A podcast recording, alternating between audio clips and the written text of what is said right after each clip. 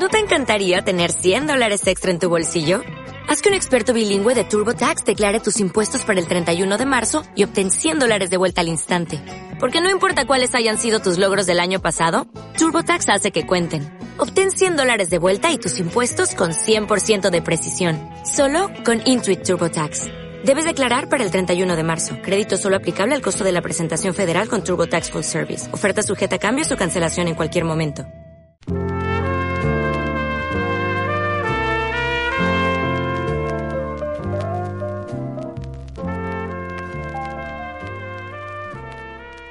En lo más profundo de un inmenso bosque, en el país de los cuentos, había una casita de troncos pequeña y pobre, pero muy bonita y bien arreglada.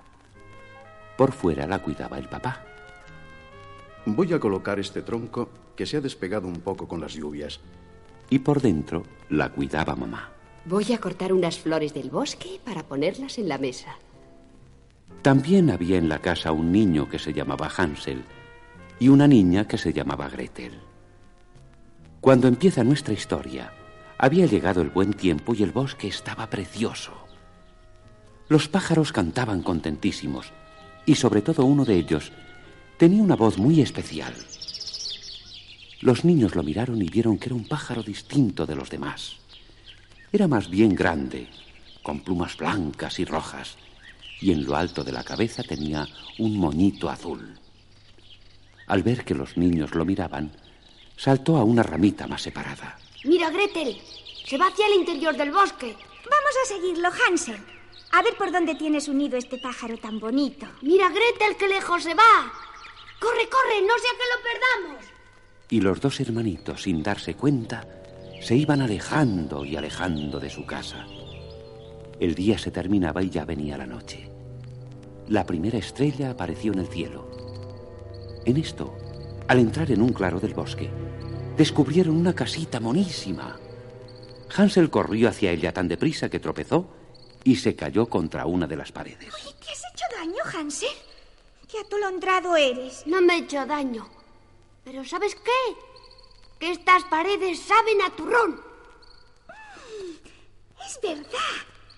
Qué rico sabe. Vamos a probar el suelo. Y el suelo de alrededor de la casita era de losetas de chocolate. Los cristales de las ventanas de caramelos de colores. Uy, ¡Qué rico está todo! Mira, da un mordisco a este picaporte que es de guirlache. Oye, prueba esta teja del tejado. Verás qué maravilla. Y cuando los niños estaban masticando entusiasmados, oyeron una voz que decía... ¿Quién es la ratita que está royendo mi casita? Miraron hacia arriba y vieron que en la ventana había una vieja un poco rara, toda vestida de negro y con los ojos colorados. Pasad, pasad, niñitos preciosos, pasad. ¿Os gusta la casita de turrón? Ah, pues dentro aún tengo cosas más ricas para los niños que vienen de visita. La vieja les abrió la puerta y los niños entraron. Habían andado tanto que se sentían muy cansados. Pobrecitos. Pero si estáis vendidos, venid, venid a vuestro cuartito y mañana os enseñaré toda la casa. Los niños se acostaron en unas camitas muy limpias y enseguida se durmieron. Ah, ya duermen los pollitos. Descansad, descansad. Qué poco os queda.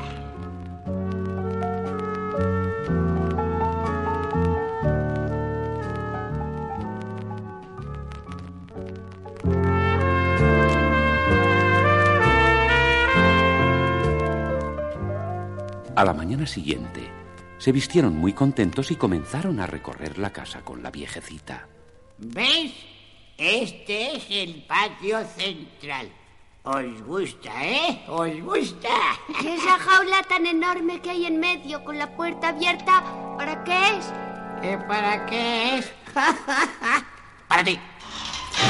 Y dando un tremendo empujón a Hansel, lo tiró dentro de la jaula. Cerró la puerta y le puso un candado, guardándose la llave en el bolsillo del delantal. ¿Qué os creíais, niños tontos? Que iba a dejar que os comierais mi casa. Yo me comeré a Hansel en cuanto engorde, porque está, está algo flacucho y así no me gusta. No, no, no. Y tú, Gretel, me servirás de criada. Me arreglarás la casa y me fregarás los cacharritos. Pasaron varios días. Gretel fregaba los suelos, hacía la cama de la bruja y encendía un horno muy grande donde la vieja hacía sus asados.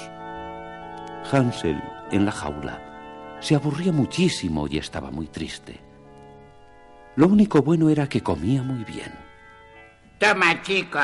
Come, come, come ensalada para que estés más sabroso. Ah, co- co- come, come dulce también para que sepas azúcar. Y también come mantequilla a ver si engordas. Y todos los días iba a verle y le decía, Sa- Saca, saca el brazo por los barrotes para que yo te lo toque. A ver si has engordado Ya- y ya, y ya te puedo empezar a comer.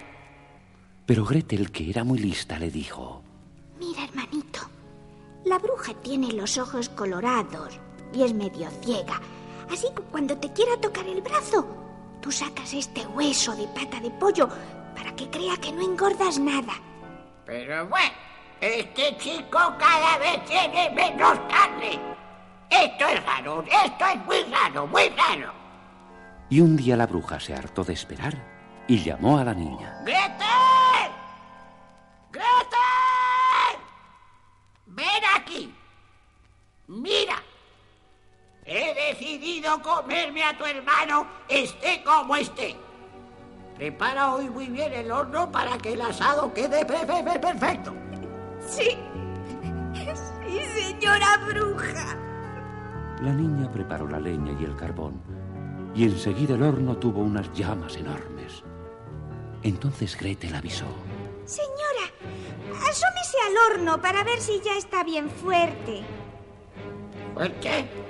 A ver, a ver. Y cuando la vieja abrió la puerta del horno y asomó la cabeza, tropezó y dando un tremendo alarido de rabia,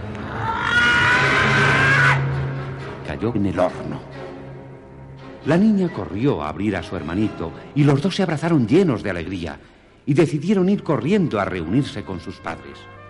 Pero antes se llevaron varios sacos de monedas de oro que tenía la bruja y con eso vivieron los cuatro muy felices y arreglaron tanto su casita que era la admiración de toda la gente.